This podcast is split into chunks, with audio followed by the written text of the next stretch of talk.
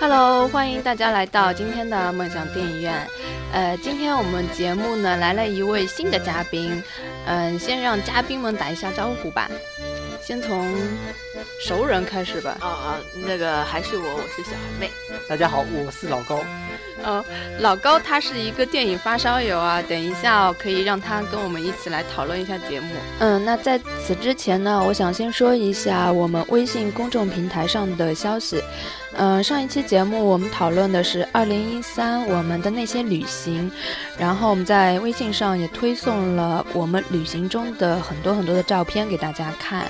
嗯，但是呢，那一期节目主要是我跟小韩在主讲。可惜小韩的照片却一张都没有出现，所以呢，我就设置了一个小小的彩蛋。我说，如果你们想看到小韩的照片的话，可以回复“小韩”两个字就可以看到了。呃，我相信如果回复的同学，应该知道上当受骗了。呃，其实是这样子的，我本身呢确实是想贴他的照片，而且我都已经把照片找好了。结果我去问小韩的时候，他居然不敢贴了。他说不要把他的脸露出来，为了尊重他的肖像权，所以我只能给他下了一个套。大家如果回复的话，会得到一段文字的消息，就说小韩是个胆小鬼，他不敢让自己的照片曝光，所以呃，也是跟大家开了一个小小的玩笑吧。如果是嗯觉得上当受骗了，千万不要怪我。嗯，然后比较有意思的是，真的是。有一个朋友他回复了，然后他回复的第一条消息是“小韩”两个字，然后结果受骗了嘛，然后就看到他紧接着回复的第二条消息就是 “你妹”，嗯，不过还蛮有意思的。那天正好他还在线，所以还跟他聊了几句。嗯，就在这边呢，先跟大家说一下了，抱歉，就是不是有意要耍你们的，是没有办法。就想了这么一个招啊！大家如果要怪的话，就怪他去吧。然后还要再提醒大家一下的，就是，嗯，还是希望大家能够多多的添加我们的微信公众平台，嗯，可以跟我们多一些交流跟互动。这样子的话呢，我们做起节目来也会更有意思。我们的微信平台的添加方式呢，就是在你的微信里面找到呃订阅号，然后在订阅号里面呢点击那个右上角的一个加号，然后查找梦想电影院，然后关注我们就可以了。如果你想要看到我们往期的消息呢，可以点击嗯也是右上角的一个按钮，然后里面会有查看历史消息，就可以看到我们之前的一些消息了。好了，那接下来就要进入我们的主题了。嗯，如果刚才听到我们片头的背景乐有比较熟悉的影迷，应该可以知道，呃，这个背景乐不仅是电影《天使爱美丽》的电影原声，同时呢，也是一档电影类节目的片尾曲，那就是第十放映室。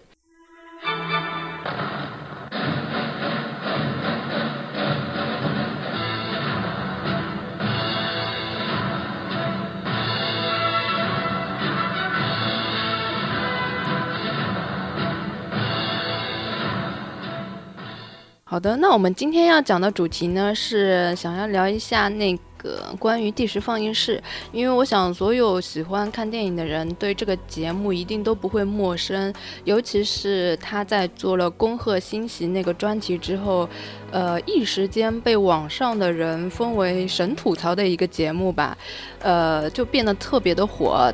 正当大家都在特别的赞扬这个。节目的时候，突然又被说，呃，停播了。然后最近呢，是，嗯，这个节目又，呃，满血复活，重新重装上阵了。是，呃，十二月底的时候，第十放映室正式的改名为十放了。所以呢，也是一件蛮值得欣喜的事情吧。呃，我想所有喜欢看电影的人，应该都是蛮喜欢看这个节目的。我们今天就要聊一下这个第十放映室。呃，我也是前两天刚刚看完那个新的释放，就是盘点二零一一三年的所有片子嘛。啊，其实我觉得他的吐槽没有以前劲爆。呃，关于吐槽的话，其实我等一下会说啊。我觉得它第十放映室它本身的特色，并不是说主要是吐槽。嗯，在聊这个之前呢，我先简单的介绍一下第十放映室吧。呃，这个是中央十套的一个栏目，然后是在二零零四年的时候推出的，然后当时呢是叫第十放映室，嗯。主要是那个大量的展示国内外的权威电影研究专家的讲解和评说，然后是提出了一些呃学术的观点，然后带领观众以专业的视角来解读和评析电影。呃，一度呢因为辛辣搞笑的点评走红网络，然后到了二零一三年的时候呢被。呃，重新包装出来，现在节目更改为实放，然后是由博纳影业集团、优酷土豆集团和原地时放映室的核心团队携手打造的。嗯，基本上就是这是地时放映室的一个大概的情况啊。呃，不知道小韩你对这个节目有多少了解？因为我看这个节目其实挺早，嗯，四年前就已经开始看了，但是它是走红特别晚。好像从去年也不知道前年开始走红的，就是从我开始看的时候他算红了吧？不是从你看的时候，是他红的时候你看他的。可以这样说。他之前我没我没看过，应该说，嗯，他走红是因为。他的吐槽，然后网上有很多帖子就归纳他的一些神吐槽的一些评论啊，呃，让很多人以为第十放映师是一一个以吐槽为主的一个节目，其实并不是的，它是一个非常正经，而且是一个比较完整系统的一个嗯评论电影类的节目。然后我会那么喜欢他呢，是觉得他是一个业内比较有良心的节目。首先一点是，他是。总结，它并不是像有些节目是在电影上映之前做预告，呃，或者是给你推荐，这样多多少少就会影响你对这个片子的一些选择，这样就会影响到它的票票房，而且，嗯，时间久了，它肯定是会有一些商业合作。哎，对，所以说这个就会让你。看他的时候有一些顾虑，你不知道他讲的话到底是不是真的。对，然后还有一点呢，就是在你看电影之前，他帮你做任何推荐，其实都是会有一些剧透的，都会影响到你的观感。对的，所以我就不太喜欢看这种在电影之前就帮你做推、提前推荐的这种节目。但是第十放映室它基本上是总结，它。有时候甚至是到了一年之后再做一个年度总结，或者是归纳性的。有些时候，呃，他会把一个影人做成一个专题，或者是一种类型做成一个专题。这样子的话，他就可以完全在不影响你这个电影的选择的情况下，帮你做一个分析跟梳理。这样子的话呢，呃，不管对于你看过电影或没看过电影，都是一个很好的一个帮助跟提升吧。嗯，所以我觉得这个是我。目前为止看到最喜欢的一个电影类的节目，所以非常的想为他做一期节目。你对他是不是有很多话要说呀？对我对他非常有爱，嗯，然后因为正好我们这期节目播出的时候，应该也是快要过年的时候，然后第十放映是他最为人知道的一个。呃，一个系列吧，应该就是《恭贺新喜》的系列。对的，对的。嗯，那我们就从《恭贺新喜》的系列来讲起吧。我们也做一期《恭贺新喜》聊时放，这个可以有，来吧。然后你对于这个，因为呃，这个实放现在重新出了嘛，它的那个嗯，《恭贺新喜》二零一三的已经出来了，春夏秋冬四期节目你也看过了？我看了看了。嗯，据说你非常有话想说。啊，呃，其实，呃，我是从去年开始看的嘛，就是那个时候我的看片量还没有说很多，然后，呃，他说的东西共鸣也不是太多，因为我看看的片没有这么多嘛。然后今年，呃，我大部分看了，然后基本上实放说的，也就是我差不多就是跟他一样的感受吧，然后。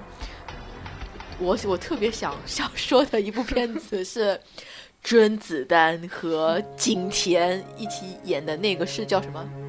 特殊身份啊，对，呃，我会记得这个片子呢，说起来也是挺八卦的一件事儿啊，是前两年在天涯上面一个很非常火的帖子是。呃，赵文卓是被这个剧组给踢出来了嘛？甄子丹就是把他的戏份就是一剪再剪嘛。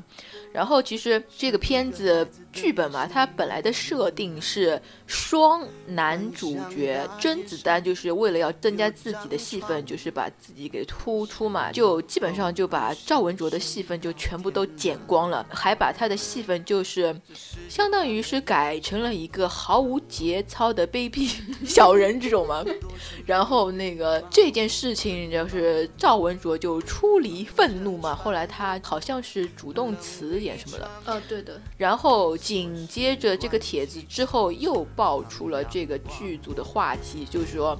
这个片子的原剧本的作者就是说，是这个剧组就是抢了他的剧本来拍的，所以我记得这个片子还有人命官司吧？这到那个时候不是很突出，因为这件事情就被好像死的是小演员，所以就没有激起什么大风浪出来。就是因为赵文卓和那那个剧本原作者的事情才被那个的。这个剧本和导演本来是同一个人的，这个人叫什么名字我也忘了。就是说，反正你们现在去天涯上面找这个帖子还是有的。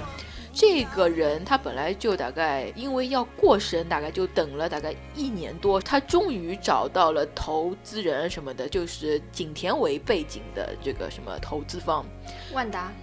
真的是万达吗？对啊，景甜的背景就是万达嘛。景甜她不是黑桃背景吗？怎么和万达搭嘎应该是万达，而且我给你爆个料吧，很有可能你喜欢的小李子将要毁在景甜的手上。啊，这个这件事情先不要告诉我，我我怕我承担不住。然后。呃，就是他们这个剧组就把这个原作者和导演就给踢出去了，知道吧？所以这个导演也是出离愤怒，所以就开了一个那个记者招待会什么的。反正这些原始资料网上全部都有的。然后这次那个第十放映是又就是说到了这部片嘛，就是说。这部片子可能也是因为发生了这么多事情，再加上他确实是把甄子丹的戏份给排了很多很多很多，就导致这个片子嘛，就是成为了他自己的像个人秀差不多的。我觉得是和甄子丹以前的电影都风格差不多。你们还记不记得那个《叶问二》的时候，他是有一场戏是一个人。一个人就是可以飞天走地，就把好几对小鬼子给干翻了这种的。啊，叶问二看完完全不记得剧情了。对，就是好像很突出甄子丹的戏份嘛，我这点就很看不惯。嗯，其实甄子丹从叶问之后，他的地位就上去了嘛，然后他很多的角色就是很突出他个人的，其实有点像成龙这样子的吧。但是我觉得成龙不管怎么样做的比他好多了，他的那个电影质量什么都还是考虑到的。但是甄子丹的大部分电影其实不能称为电影，对，他完全就不考虑这个剧本合理性什么，他就是想要他自己的秀啊什么的，就感觉。嗯，就是就反正这个也没什么好说，特殊身份就不能成为电影的一部电影，因为完全是拼凑跟乱七八糟，然后呃，为了景甜跟甄子丹两个人能成为男女主角，凑成的一部片子而已，就仅此而已。对啊，然后我觉得就是奉劝各位观众啊，就是下次什么片子如果有甄子丹和景甜在的话，就千万不要去看了。哦，我还不行，那什么？那比如说，如果景甜跟莱昂纳多演，你也不去看了吗？绝对不会去电影院看，我跟你说。哎，但是我蛮想看《大闹天宫》的。《大闹天宫》里面有谁啊？甄子丹。再见，我绝对不会去看。跟你说。哦，其实作为影迷是不能排斥任何一种类型的电影。话也说的太那个。你要相信导演，反正你要相信，如果一一个有原则、有节操的导演，他是能够把控他电影的节奏跟那个角色的那个分寸的。呃，我忽然又想起来一件事情，就是前阵子不是孙红雷他有一部片上档嘛，就是他在记者发布会的时候，他也有吐槽过他之前的一部片子，好像是叫《战国》，不知道什么的，是也是和景甜一起拍的。然后他就说，就是说他以后再也不会和某某人一起演戏。真的？对对对，就是说他们经常会塞那种和投资方睡过一个晚上的人来拍片子，什么什么的，说这种事情。这能播吗？这怎么？好吧，那我们回到第十放映室啊。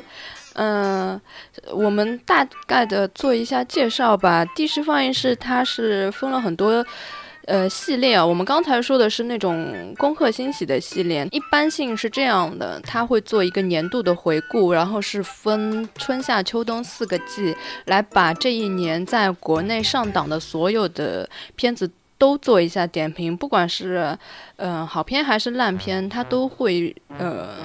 大致的做一下分析，不会说，嗯，有些片子它就跳过去了。这样子的话呢，很好的起到了一个扫漏的一个作用。就是有些片子你可能因为它没有被人注意到，所以你就会忽略它。比如说像《一座城池》，其实他也有提到嘛，就那种很不被别人注意到的片子，他其实也会说一下的。我觉得这也是一个很好的，就是。让你作为一个真正喜爱电影的影迷，就是做到可以对呃各种各样类型的片子都有一个大致的了解。呃是的，其实韩寒写的剧本这个点应该是不会被人忽略掉的，但是为什么其他好像节目都没有提到过这个片，就还蛮匪夷所思的。嗯，所以我看第十放映室还是挺喜欢的一点，就是他总是能说到我比较想要听的东西，这可能就是共鸣吧。就比如说，嗯，So 有一些片子，你看完之后，你的观感是不太好，但是你到网上去查影评的话，诶，为什么所有人都觉得它好？这时候你就会非常的怀疑自己，因为你不可能一个人不可能自信到这种地步，就是说你觉得这片片子不好，但是人家都觉得好的时候，你还不怀疑自己，那这个时候你就非常想要找到一个能够跟你观感相同的一个。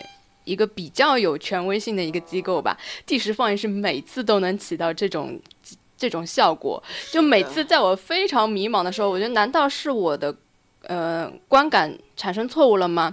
然后一看第十放映室，他跟我是同样的观感，我就非常开心。就放下来。对对对，我就觉得 终于有人说实话了，因为现在网上的很多评论真的是不太可信的，你不知道他是不是枪手或者五毛怎么样的。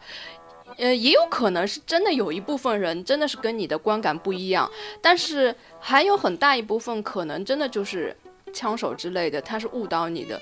那在这种情况下，有很多并不是那种影迷啊，或者是看片量不是特别大，就很会很会迷茫嘛，因为很正常，在你刚看电影的时候。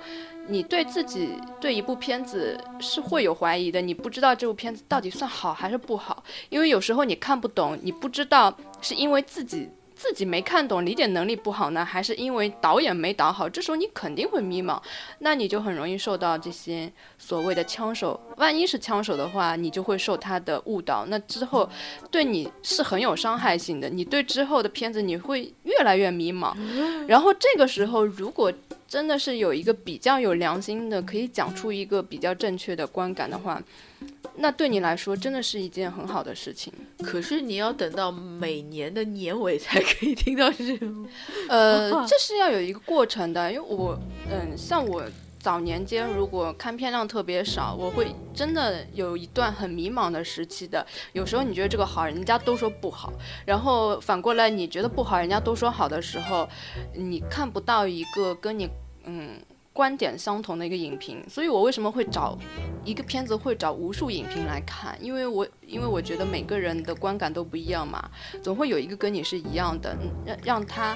呃，来承认你你的想法是正确的。每次是看到的影评和你差不多的为多还是为少？大部分是。观影感受是差不多的，但是有一些片子真的是跟你完全不一样的。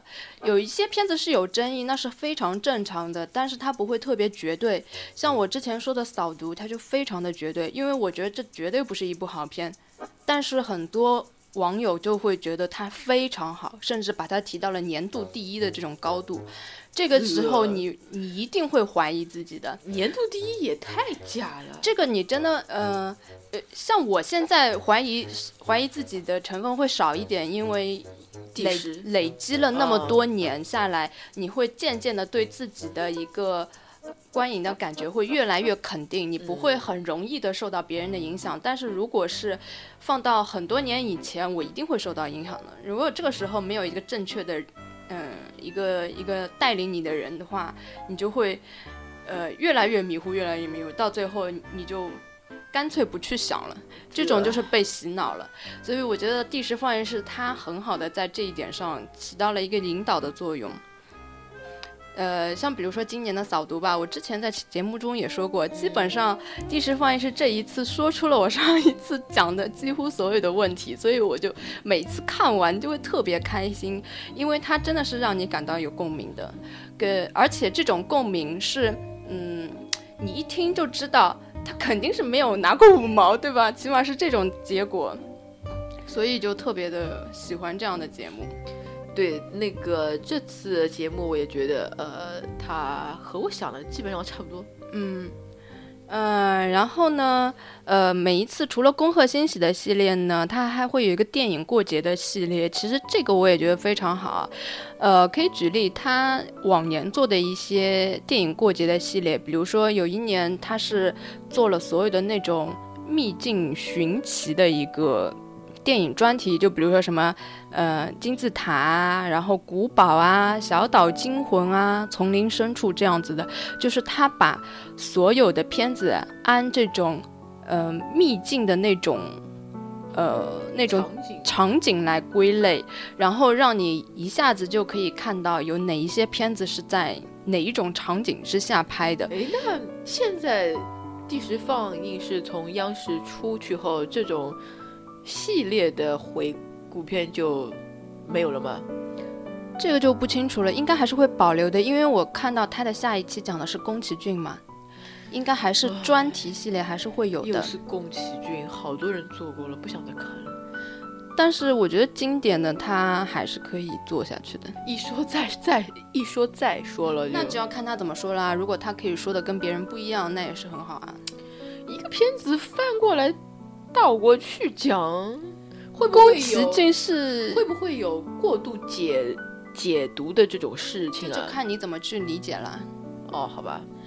嗯，然后呢，除了像这这种秘境的系列啊，它有时候还会做一些，嗯，比如说太空史诗啊这种，呃，专门讲三部曲的，比如说呃星战三部曲，呃虎胆龙威三部曲，指环王三部曲，就是专门讲这种系列电影的，这些都是。老高喜欢看的什么《星战前传》《指环王》什么的，对这种三部曲，呃，就这种系列，我觉得也是很好。还有时候他会做那种，嗯，什么过过年，就是也是电影过年的系列啊，他会讲各种喜剧，比如说什么社会喜剧啊、都市浪漫喜剧、功夫喜剧、动作喜剧、说唱喜剧、无厘头喜剧，说唱喜剧。对，又又又，对 对，所以它分的非常的细，它光喜剧它可以就分成各种各样类别的喜剧，然后，呃，那这个看片量要不得了啊。对，所以它是我说第十放映室是一个很好的一个扫漏的一个节目，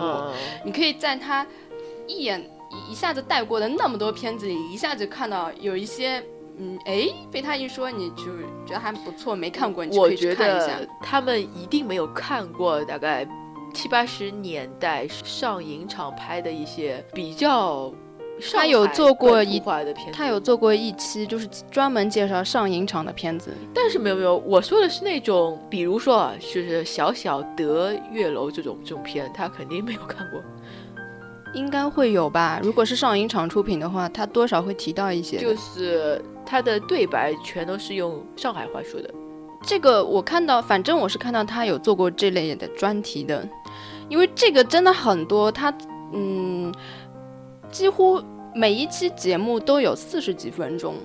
所以说它的信息量是非常大的，然后除了它的，我觉得它比较有特色这种过年系列和恭贺新禧系列，它还会有专门的影人系列，呃，比如说说到张曼玉的，就是什么花样年华张曼玉，还有如歌岁月刘德华，英雄本色周润发这样，他就是在每一个影人之前，他都会给他做一个，嗯，一个归类，比如说最能代表他一生的。或者是让你感觉印象最深的，像成龙就是真心英雄，梅艳芳就是女人花，呃，就这种类型的，就专门的影人系列的，也是很好的一个梳理吧。诶，你说着说着，我来了一个灵感，我们下次可以做期节目。你说做影人系列吗？不是，就是是一个片种，呃，这个我们慢点私下说吧。嗯。然后我觉得这是其实是一个很好的一个呃入门啊，比如说，嗯，你是一个影迷，呃，就是一个粉丝，你是因喜欢一个演员而去看他的电影的，那这样子的话，在这个影人系列，你就可以一下扫到很多片，然后你就知道哪一部漏了，哪一部还值得看，或者是有一些演员，你你只看过他的一两部电影，对他。感兴趣，然后在这影人系列里面，你就可以知道哦，他还有哪一些片子，说不定会你就会更喜欢，或者是呃就觉得啊就这样而已。呃，我一直觉得做影人专题的话是实在没有什么可做的，所以才会做这种专题。我我就很喜欢看影人专题啊，好吧，尤其是你一个粉丝就特别喜欢看啊，你就。可以从他的生平经历一系列的，呃，很完整的知道他拍过哪些片子啊什么的。然后我觉得我也我也蛮啊，怎么说呢？我有点不太喜欢，就是说一个电影演员他在影坛待的时间太长，因为像那种老的演员，像小李和德普什么的，他们演戏都是有套路了已经，所以我真的很希望，就是说。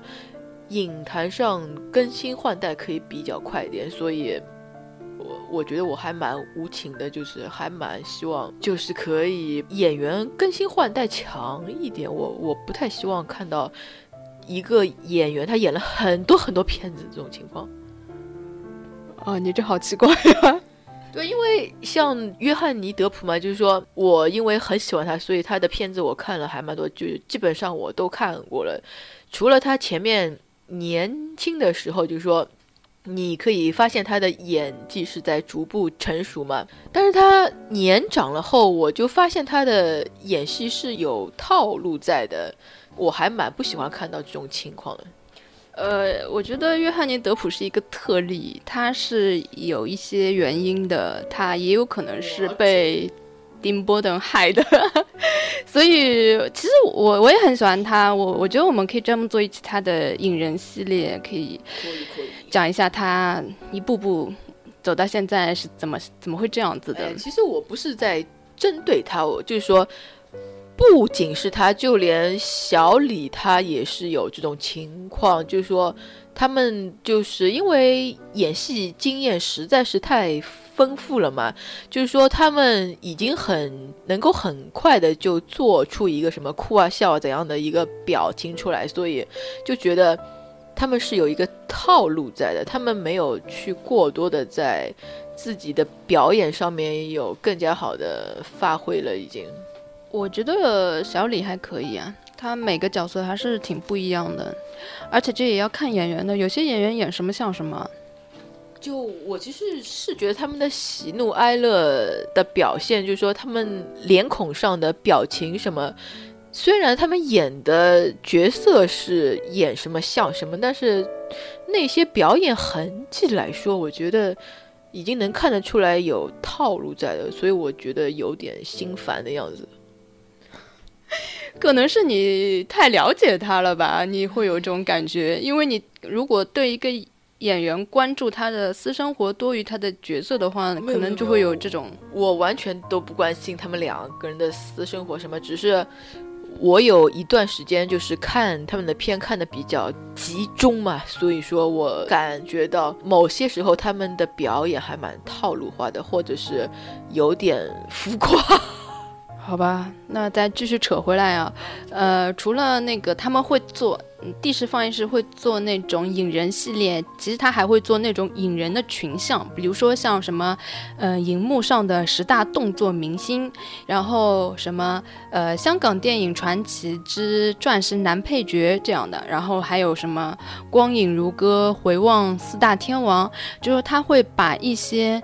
嗯，特征比较接近类似的一些演员做一个群分，然后这种的专题也挺多的，是不一定是单独的那种系列群像的那种分。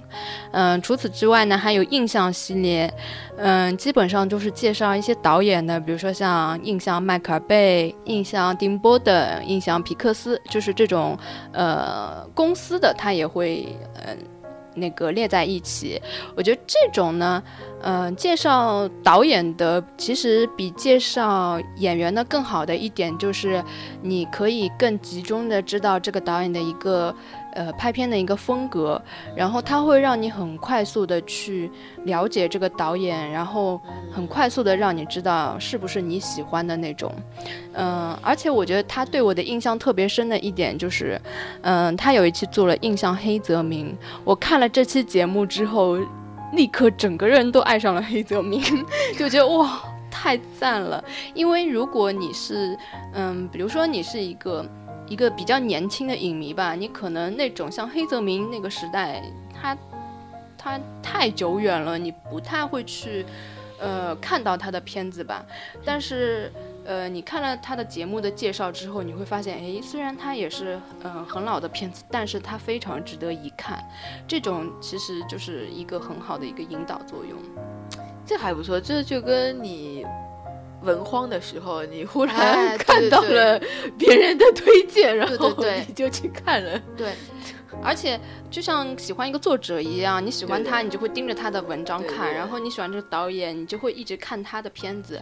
然后这个时候呢，比如说他的片子，一个导演一生也顶多就这些片子。你看完之后，你可能呃有一些迷茫，不知道选什么片子了。然后你看到他节目的介绍，因为他是一。一下子就讲完了他拍的各种类型的片子嘛，你就会知道，哎，这个导演他是不是适合你的？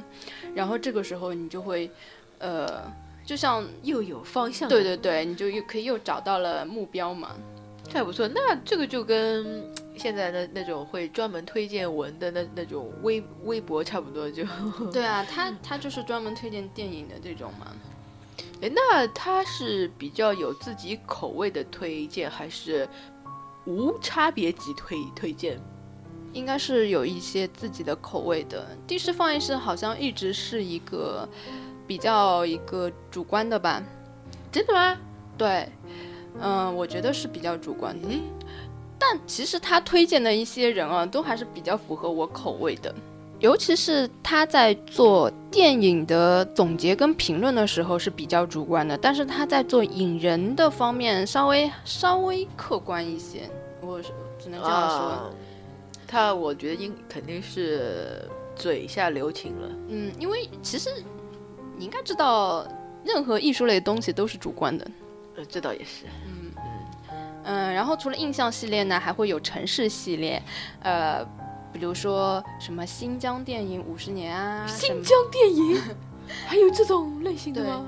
有啊，以前新疆片很多啊，新疆那种那种歌舞片，嗯，我没看过。我爸妈那个年代的，我最多就看过《冰山上的来客》，天呃是天山还是我不知道？其实我都没有看过，但是我印象记得以前那种新疆片还蛮多的。阿凡提算吗？好像是。啊，不是啊，我不知道。然后有有什么城市印象，什么北京、上海、香港这样子的，还有什么嗯，巴黎、柏林、纽约，他就是把那种，他分的太细了。对，他就是把那种城市作为一个一个点来归类一个电影，因为其实这种片子还蛮多的，因为像嗯巴黎，他们专门有一有片子叫《我爱巴黎》嘛，是。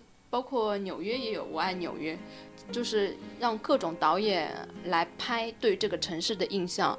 呃，其实这里我刚刚说这两部片子都非常好看，就是他们，呃，他对这个城市有一种解读吧。哦，其实我我个人啊，比如说我是上海的，我就看到有把上海拍了很漂亮的那种电影，我就会特别喜欢。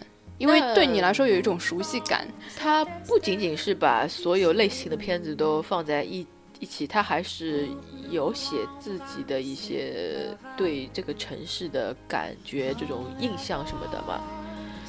嗯，有一个主题就是那种的。对，他当然是有主题，而且他就是说有他自己的理解成分在的，是这样吗？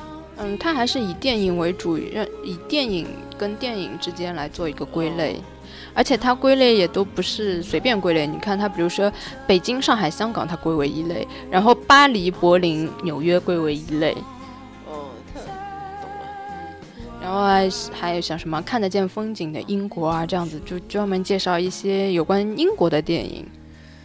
就这种这种按这种类型来分，其实就是说，嗯，你说有一些片子它反复讲会觉得很无聊，但是你看这个就不会觉得无聊，因为它的侧重点不一样。像其实我我本人不是很喜欢约约翰尼德普嘛？他讲《剪刀手爱德华》，其实有。好几期节目中都讲到，但是他每次讲都不一样。比如说，他第一次讲是做的是影人系列，是讲约翰尼德普；然后第二次做的是印象系列，讲的是丁波等；然后第三次讲到他的时候是按那个古堡悠悠来分的，他就是专门讲关于古堡的电影。所以他又讲到了这部片子。虽然这部片他反复出现，但是他在不同的侧重点，你就会觉得他讲的那个角度是完全不一样的。对的。并不重角度啊，这个所以对，所以说并不并不会像你说的会重复，我觉得这一点还蛮好的。呃，但是观众看到重复的片子出现，就会觉得 没有啊，我一点都不会排斥啊。尤其是如果是喜你很喜欢的片子，它只要一出现，你就会觉得还蛮开心的。再说，它并不是说我比如说讲了三期，对他评论都是一样的。那就没意思，但他每次都不一样，就会让你觉得还蛮不错的。只要他他能够再说出点新的东西来，就还蛮好，蛮不错的。呃，这个前前面我说的一些，就是他经常会做的一些系列，是我大致大致的归类。其实他有非常非常多，我只不过是稍微的。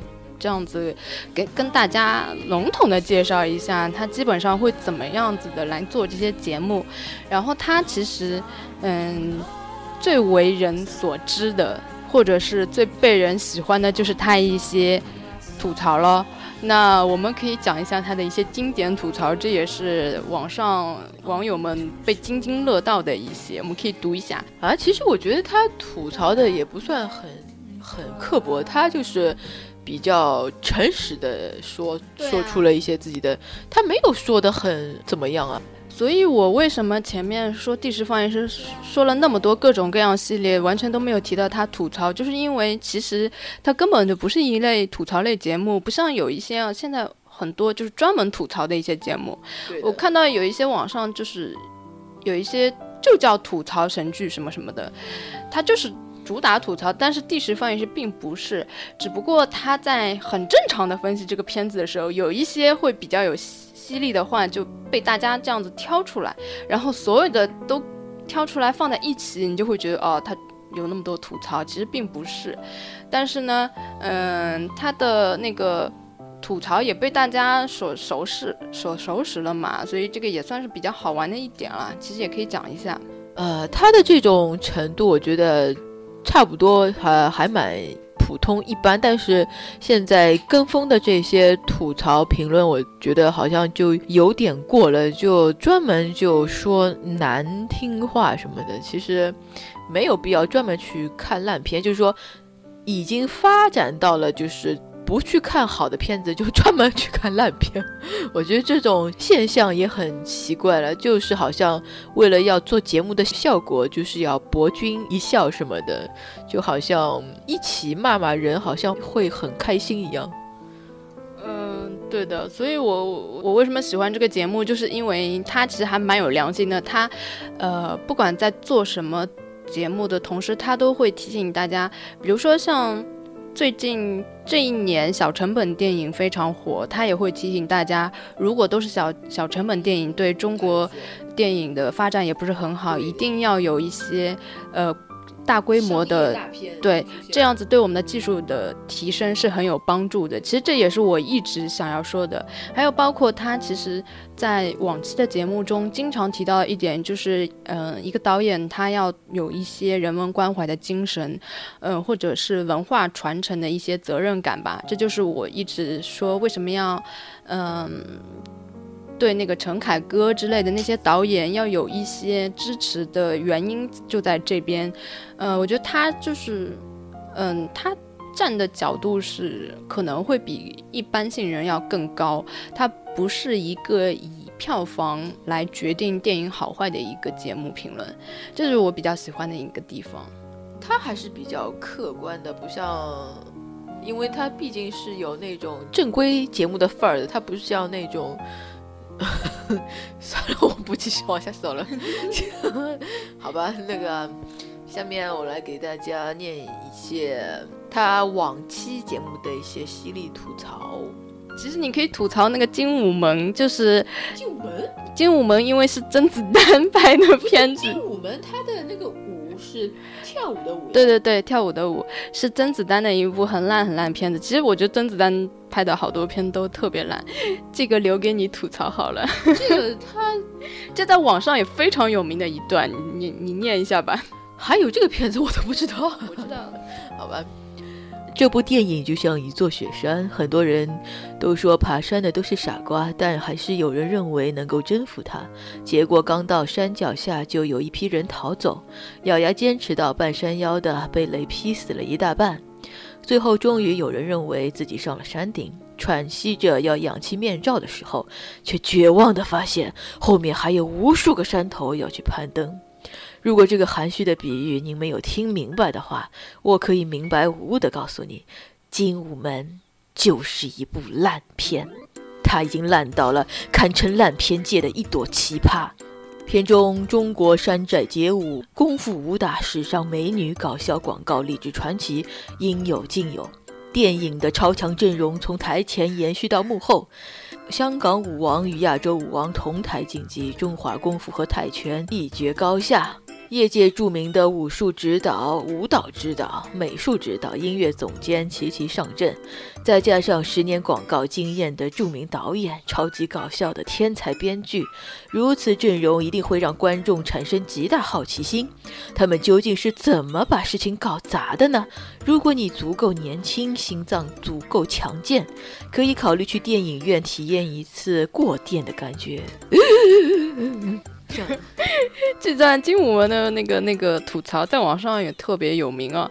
那我念一段时尚先生的吐槽：呃，在餐馆吃饭时，如果饭里放的味精太多，我们还可以让厨师重新上一盘；但电影院里的观众就只能含恨默默告别钞票，顺便记住导演和编剧的名字，以防类似惨案再次发生。对啊，你看他他的吐槽其实还蛮，呃，默默的，就是并不是很直给，就是他不是为了什么逗笑你啊，去弄一些，因为现在有很多吐槽加一些网络用语啊，或者是那种呃什么，就是那种三字经这样子语气词用来逗笑你，其实他还是蛮那种客观事实的去说这件事情，对的，而且还。嗯，就感觉还蛮有风度的，没有就是说一些那个嗯让人觉得不爽的一些话出来。嗯，我叫刘跃进，这个好像有听说过诶。嗯，你要不要念一下？啊，呃，这个我叫刘跃进的吐槽是这样的，啊。呃但相比小说而言，电影里的人物在性格表现上做的有些表面化和脸谱化，每个人物都有脚底发虚的问题。虽然貌似深刻，但背后却缺乏动机和推动力。我叫刘跃进的粗糙，很遗憾不是风格问题，而是能力问题。众流氓打架的这场戏真的是混战。镜头混乱的没法看，观众只见画面瞎晃了许久，还没看清怎么回事，人家就打完收工了。嗯，这个也是一个很小成本的一个电影，其实他讲的也是非常非常的客观的。然后我一定要吐槽的一个就是，嗯，不是念一下吐槽的一个叫《明明》的电影，因为我我是真的是呃其中的受害者，我是当时是冲着那个周迅去看的这个片子，片子居然也是烂片，看完之后整个人都不好了。所以我看到石放的吐槽的时候特别的过瘾，所以我一定要念一下啊。二零零七年度毫无争议的烂片之王，作为一部商业上完全失败的电影，在艺术上也开创了新的烂片记录。如果以海平面作为平均水准的话，那么本片就是无底深渊。如果你认为它是爱情片，它却有打斗；如果你认为它是动作片，它却有科幻；如果你认为它是科幻片，它却有现实；如果你认为它是文艺片，可它看着还挺恐怖。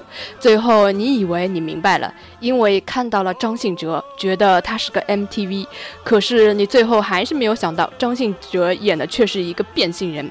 这部电影让人绝望的知道，原来烂片还可以这么烂。啊，他这么一说，我怎么觉得比《富春山居图》还烂的样子？哦，绝对比《富春山居图》还要烂，真的很烂。天哪！因为。富春起码还是一个商业片，还有很多很多那种商业的明星。但是这个片子它本身的演员都是一些文艺片的演员，却演出了什么都不是的电影。我听他这么说，好像就感觉这个片子就是一个元素的集合，他没有考虑到剧本的合理性什么的，只有元素的拼拼拼凑凑就啊，好吧。电影怎么可以这样子做呢？你可以念一下气喘吁吁，因为这个片子居然有人还觉得它好看啊！真的吗？气喘吁吁作为二零零九年奇葩界的一匹黑马，以一坨没有被消化掉的狗粮姿态，震撼了无数冲着葛优而义无反顾冲进电影院的观众。他真的那么挫吗？对，我这看完这部片子，我不知道他在讲什么。还是葛优演的嘞？对，所以我就觉得真的。没有必要为了一个演员或者是一个导演而去电影院看什么片子。最主要还是看他的剧本是怎么样的。嗯，真的剧本真的好重要啊。呃，然后那个我念一下《苏乞儿》，也是我看过的一部看完之后快吐血的片子啊。而且这部片子其实我本来是冲着李连杰去看的。这里面有李连杰 的。好像也有周迅，好像我忘了。呃，这部电影的最大价值就是为中国电影贡献了独特的影片类型——精分片，其全称是精神分裂叙事电影。他好潮啊！这个真的太潮了，精分片也被他说出来了。好了，你最后可以念一个《喜羊羊》，我觉得《喜羊羊》这还要吐槽，这疯了吧？年嘛，好吧。呃，喜羊羊大电影真的已经没有什么可说的了。他每年都如期而至，然后拿一份该拿的钱，挥一挥衣袖，不带走一片云彩，就像过年领红包一样。给钱的和拿钱的都开心祥和，各得其所。唯一值得我们担心的就是，看着喜羊羊长大的小朋友们，可能会真的觉得用平底锅敲自己老公的脑袋会很好玩。在此严肃地提醒一下小朋友们，这样做是会出人命的。哎，要么这样子啊，我们这个吐槽就讲到这边了。然后，嗯，我们每一个人讲一下，如果第十放映是。哪一期或者是哪一个片段会比较深刻的，让让你有一点印象的，值得讲一下的，每人讲一个吧。啊，那我先来吧。我记得有一期是讲第十放映室，是讲那个周星驰的一些片段。他是从周星驰的从当就是那个对啊，从龙套演员、龙套演员开始，然后是一部部、一部部电影，然后他就是这样子上来，然后还当中还讲了一些他的一些比较著名的一些系列，比如说那个像那个《逃学威龙》系列，然后是奠定了他一些喜剧之王的一些就是特质嘛，然后从而对他今后的演员事业就是也有一定的影响。这一期就是周星驰的他一些那个系列，我个人是比较那比较赞同的，因为第十放映室他说的也也是比较深刻，有兴趣的朋友可以找来看一下。呃，第十放映室他的那个系列就就是专辑的那个我都没看过，就是呃，他虽然说的是是蛮全的，但是感觉就是走马观花中，他没有。很大的说嘛，虽然说这些片子也是没有必要说要花很长时间去解读它什么，但是略觉得不够过瘾什么的。如果他可以稍微说的再多一点，还是蛮不错的。就是我还其实希望他能够说一说电影发展今后的路了什么东东西的，就是说它的发展方向可能会是怎么样的，然后。如果他有料可以爆的话，我也可以希望他能爆爆料之类的。呃，这个你如果看了多的话，应该都可以看得到。他不会什么特地做一一期专题说中国电影今后的路，他会在呃他的。归类的一些片子里面，或者是中间穿插一些这种东西，你看的多的话，应该是可以看到的。而且他有时候会讲一些，比如说，嗯，希望中国电影可以分级啊，或者是广电总局不要再这种。这个真的是我们对所有人都很希望。对，就是体制方面能够做出一些改善的这种。你认为央视不大会说的话，他有时候也经常会讲一讲的，所以这方面还是蛮有良心的。嗯，然后呢，嗯，我一直说我为什么那么喜欢看第十放映室呢？因为他每次都可以跟我很共鸣，很共鸣。他的影评有时候，有时候跟我的就是自己想说的，或者是我自己写的影评同步到某一种程度，让我以为。难道是我抄袭了他的影评了吗？这么夸张？有时候真的会有这种感觉，就是那种你心里又开心又又又疑惑，然后又总体来说就是觉得很很老怀安慰的一种感觉。我想问，就是说那个实放的播音员和写稿人是不是同一个人？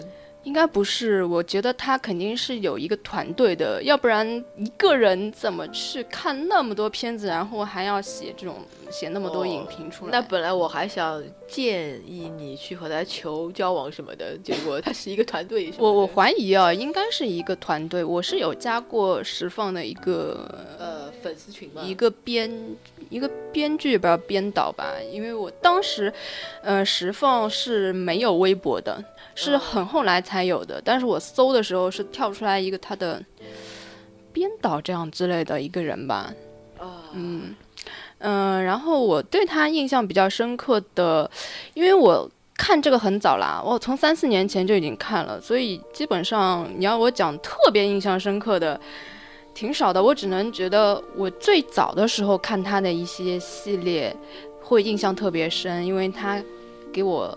呃，第一感觉让我觉得，哎，怎么跟我就是心里想的那么像，就会对这个就是这个节目产生好奇嘛。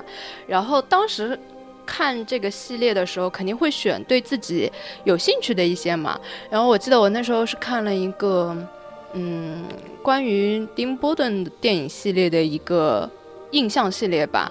然后它里面就讲到了剪刀手爱德华，然后我听了他的影评，就觉得。跟我当时写的影评好像，好像那个我，我是在看这个节目之前很久就已经写了影评的，然后，呃，我觉得要不要把我这影评念一下呢？然后再让小韩你帮我念一下吧。来看一下，就是看过影片的人都应该感受得到爱德华的寂寞。这个由天才科学家一手创造出来的机器人，拥有着和人类一样的感情和所有的感官系统，而唯一不同的就是那双科学家还未来得及给他换上的双手。正因为如此，当科学家离世而去时，他的寂寞显而易见。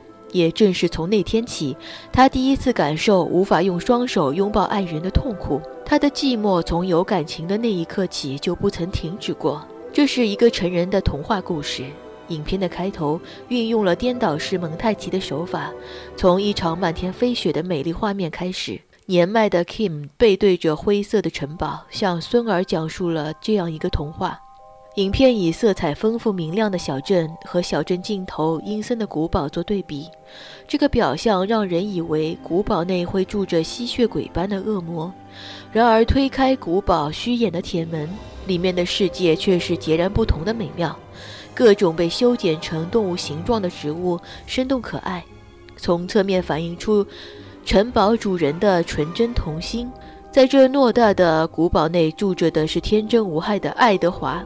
当他第一次看到陌生人的闯入时，虽然他的面部没有太多表情变化，但是我仍然可以感受到他既害怕又欣喜的心情，因为他说的第一句话就是“不要走”。他太寂寞了。没有人知道他有多久没有接触过人类了。从城堡顶楼被他剪出的一小块可以眺望小镇的破洞，从壁炉上贴满的各种简报，都可以看出他寂寞的痕迹和对外界的强烈好奇。因此，他欣喜地跟着善良的销售小姐走出这个安身之所，走进纷繁的花花世界。然而，生活在多彩世界里的人们，在我看来却也是如此寂寞。他们生活在人群和物质中，却总是不知满足。他们总是喜欢贪婪的，不断想要索取更多。他们以窥视、调情和搬弄是非为乐。记得影片里有个场景是，一位中年妇女对着管道工人说：“其实家庭主妇都很寂寞。可以说，每个人都有每个人的寂寞，只是有些人是因为无知无趣和太多的欲望。”这里也为影片的后续发展埋下了伏笔。当爱德华初来小镇时，人们因为好奇和新鲜，对他热情有加。当爱德华展现出修剪园艺、为宠物做美容造型，甚至给人理发的才能后，更是受到了众人的追捧。故事发展到这里，似乎一切都很和谐。但是爱德华的可爱之处，显然并不仅仅在此。爱德华第一眼看到 Kim 的照片时，那双清澈的眼眸深深地注视着的那一刻让人动容。是的，他爱上了美丽的 Kim。从第一眼开始，我不清楚这是导演对他的厚爱还是残忍。在他简单的是非概念中，只要是所爱之人让他做的事情，他就一定会去做。他的感情比许多人类的感情都要纯粹和坦然。然而，这样的处事方式显然是危险的。他终究因为一个小小的错误而被人们厌恶和排挤，甚至被恶意地散播各种谣言，直至人们群起围攻。在人类空虚的内心世界，他始终是个异类，而他的出现只是偶尔用来填补生活的无趣。他们从未真的敞开心胸来与他相处，所以即便爱德华没有这样的起因，最后也会有这样的结果。他们是两个世界，单纯和复杂，信任和猜忌，无法平衡，无法共处。他在这个多彩的世界里，是一抹太过纯粹的色调，寂寞而美丽，就像影片选用的那张蓝色调的海报，一色的美丽。在这里，我不得不叹服德普的演技精湛。他把这样一个表情僵硬、动作迟缓、面目苍白的非人类表现得如此生动可爱，实在不是件容易的事。影片仍然是结束在漫天的飞雪中，爱德华在城堡的顶端雕刻着他内心中的天使 Kim，纷飞的冰雪从那个小破洞飘出。洒落成小镇上的白雪，从此这里每年都会下雪。影片的结尾是个开放式结局，我应该感谢导演让爱德华存活下来，并且留给观众一个美好的想象空间。这不是童话故事里的完美结局，却是我认为最合适这个故事的结局。这是个寂寞的童话，却是个适合深藏于每个人心底的童话。好的，这个刚才小韩念的是我写的一篇关于剪刀手爱德华的影评，然后之后我会放一下那个第十放映室，呃，我剪辑出来的他做的这个片子的影评啊，我觉得跟我的很多看法跟观点是特别特别像，甚至有一些语句几乎是一样的，所以令我感觉难道是我抄袭了他吗？这种感觉，所以可见。嗯，能找到一个就是跟你就是观感如此契合的一个节目，真的是让人心里非非常开心的一件事情。有没有可能是他们的编导组看到了你写的影评，然后自己呃其实也是感同身受，然后就稍微和你写的差不多了一点？呃，有没有这可能？嗯，仔细看的话，会觉得他说的比我要那个呃全面的多。嗯，但是你的第一感觉，就是因为你也不可能把自己写的跟他之后的写的真的是，呃，记得每一个细节那么清楚。但是你的第一感觉会觉得哦，特别特别像，其实这就已经足够了嘛。嗯，所以还是推荐大家，嗯。一个呢是这个电影确实不错，大家如果没有看过也可以看一下。还有就是，呃，如果是喜欢看电影的朋友呢，可以注意一下第十放映室这个电影类的节目也是非常好的。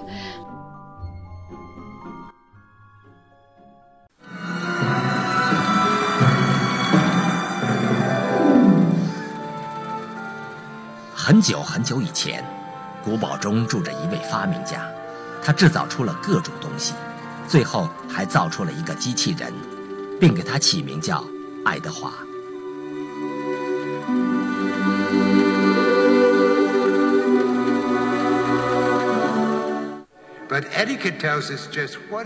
发明家对这件作品倾注了全部的心血，他甚至教授爱德华人类的礼仪和诗歌，告诉他该何时微笑，何时沉默。Yes, boring. Let us switch to some poetry. I know it's a little early for Christmas. 在爱德华生日的那一天，发明家送给他一双人类的手。然而，没有等到给自己的孩子安装上这双手，发明家就因为疾病突发去世了，留下了已有人类心智却残留着一双剪刀手，想爱人却无法触碰人类的爱德华。独自在古堡生活，不知经过了多少岁月，远看阴森黑白的古堡让小镇居民一直感到不安。一位中年女子佩格，为了推销化妆品，大胆走了进去，才发现里面郁郁葱葱，竟然有另一片天地。与之形成对比的是佩格居住的小镇上蜡笔画一样的居民别墅，城堡中一派童趣的园艺。营造出一个远离尘嚣的奥兹国世界。蒂姆·波顿的影片与众不同的地方在于，他的片子一贯画面干净、色彩明亮，犹如四季一般的分明，却又充满梦幻的气息。抽象化的故事背景似乎非现实的题材，仿佛一则寓言，每一个人都可以从中读出不同的意思来。在影片《剪刀手爱德华》中。有两个设置不能不提，其一是爱德华和发明家所居住的古堡。一方面，古堡本身的神秘感增添了故事的幻想色彩，让不可能成为可能；另一方面，古堡与我们钢筋水泥的世界保持着忽远忽近的距离。正是这样一个未遭尘世污染的乐土，才能给爱德华一颗纯洁的赤子之心。而古堡和人类社会的格格不入，暗示着童话最后的终局。在这个世界里，佩格发现了形容古怪的爱德华。好心的佩格没有被爱德华惨白的肤色和张牙舞爪的剪刀手吓倒，而是怜其孤独，把他带回了自己的家。由此引出了第二个不能不提的设置，那就是爱德华的剪刀手。他的机械本质。使爱德华具有两重性：一方面，他被排除于人类社会必须的身体交流之外，因为他会伤害任何碰到的东西，并且，奇异的剪刀手令他面对人类的复杂生活时会显得拘谨困窘。另一方面，这双手又使他具有常人不具备的亲近事物的方式和技巧，比如修剪草木、理发、冰雕、切菜和开锁。爱德华本是与世无争的机器人，却要用剪刀手进行创作来证明自己存在的价值，并博得人类的喜爱。佩格把爱德华带回家的时候，并没仔细考虑自己的行为，他只希望给爱德华一个家。但佩格的女邻居们，那些喜欢调情、窥探以及搬弄是非的人们，却并不这么想。爱德华的出现，给他们百无聊赖的生活增添了新鲜的刺激。所以大家都对他表现出了极大的友好，甚至亲昵。当他展露出用剪刀手修剪植物、设计发型的才华，全镇的人几乎都为他癫狂了，把他当成了明星一样的宠儿。然而，这样的爱德华也有自己的痛苦，他爱上了佩格的女儿，美丽绝伦的金。金早已有了男友吉姆。并且，对这位家庭新成员一直有抵触情绪。为了金的一个请求，爱德华硬着头皮潜入吉姆父亲的豪宅。看到情况危险，吉姆和朋友们仓皇逃窜。而触动机关的爱德华被警察逮捕，却没有吐露真相。虽然他不久由于没有判断是非的能力被释放，但周围的人。都把他看成蓄意抢劫财物的危险分子，对他以及佩格全家敬而远之。在这个过程中，金逐渐看清了吉姆的丑恶嘴脸，并对爱德华产生了好感。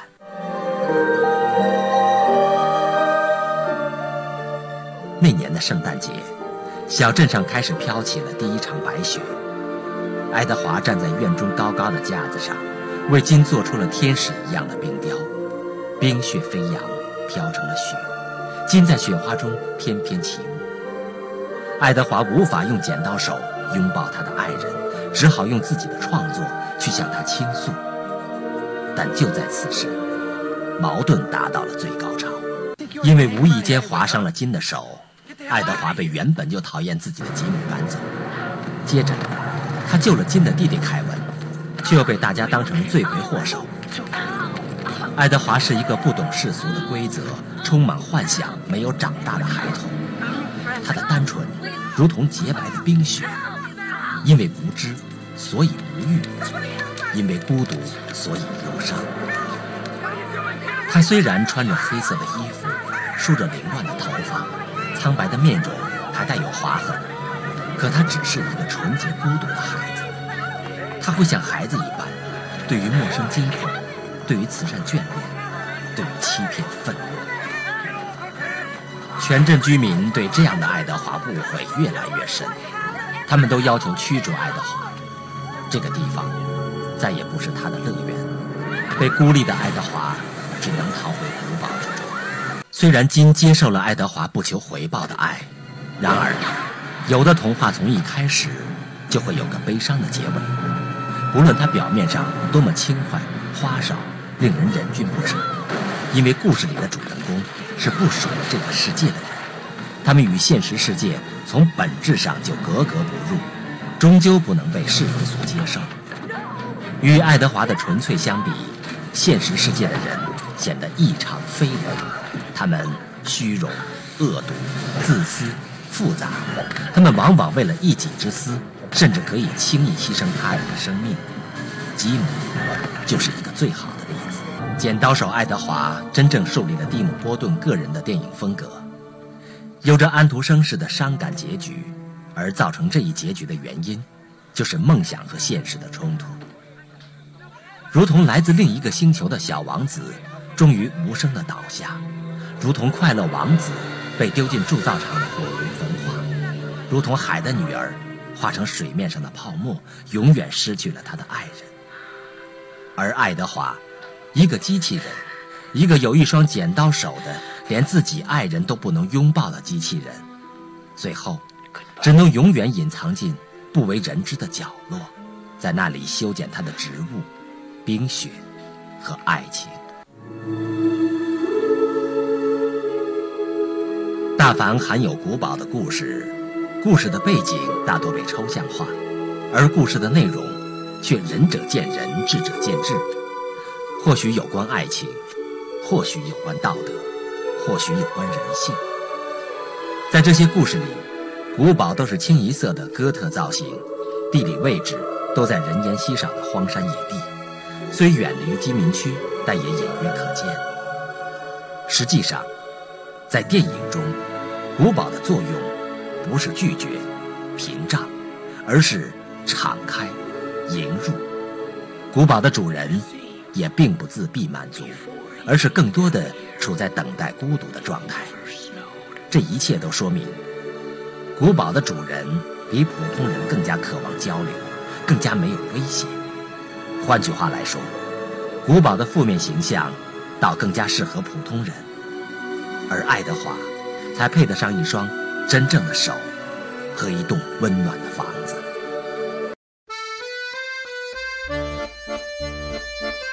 嗯，好了，那最后呢，就跟大家说一下，嗯、新年快乐吧！哦，对，大家新年快乐，然后恭喜发财，身体健康。然后我好像最近我身边有很多人都感冒什么的，就大家多注意一下，不要生病吧。好的，哎，那个老高过来和大家说一声。各位听众朋友们，祝大家马上有钱，马上发财，马上什么都有。好了，好吧，这个老高应该接下来会常常出现在我们节目中啊。他，嗯，然后这次是给大家先认识一下他，以以以后他应该就多和大家会慢慢变熟悉起来的。嗯，今天就感觉像幽灵一样，突然出现一下，突然又消失了，然后感觉好像很没有存在感啊。之后希望可以有机会好好的聊一下。嗯，那今天就到这边了，大家拜拜。